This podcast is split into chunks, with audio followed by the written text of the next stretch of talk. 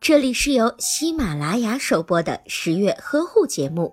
十月呵护帮助孕妈妈们摆脱孕期中的各种烦恼。在进入孕期的第六个月时，准妈妈无论是身体上、生理上还是心理上，都发生了一些变化。在怀孕的第六个月时，增大的子宫容易使腰部负荷增加。加之腰部和腹部肌肉松弛，致使准妈妈的腰椎负担加重。准妈妈在坐下或者是站起来的时候，常常会感到有些吃力，腰部和背部容易感觉到疲劳，时常会觉得腰酸背痛，下半身很累。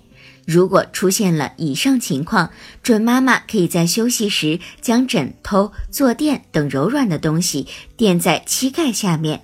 睡眠时，准妈妈则应该平躺在结实的床上，最好双腿能够弯曲，避免做经常弯腰的活动或者是长久的站立。准妈妈要穿着轻柔便捷的低跟鞋或者是平跟鞋。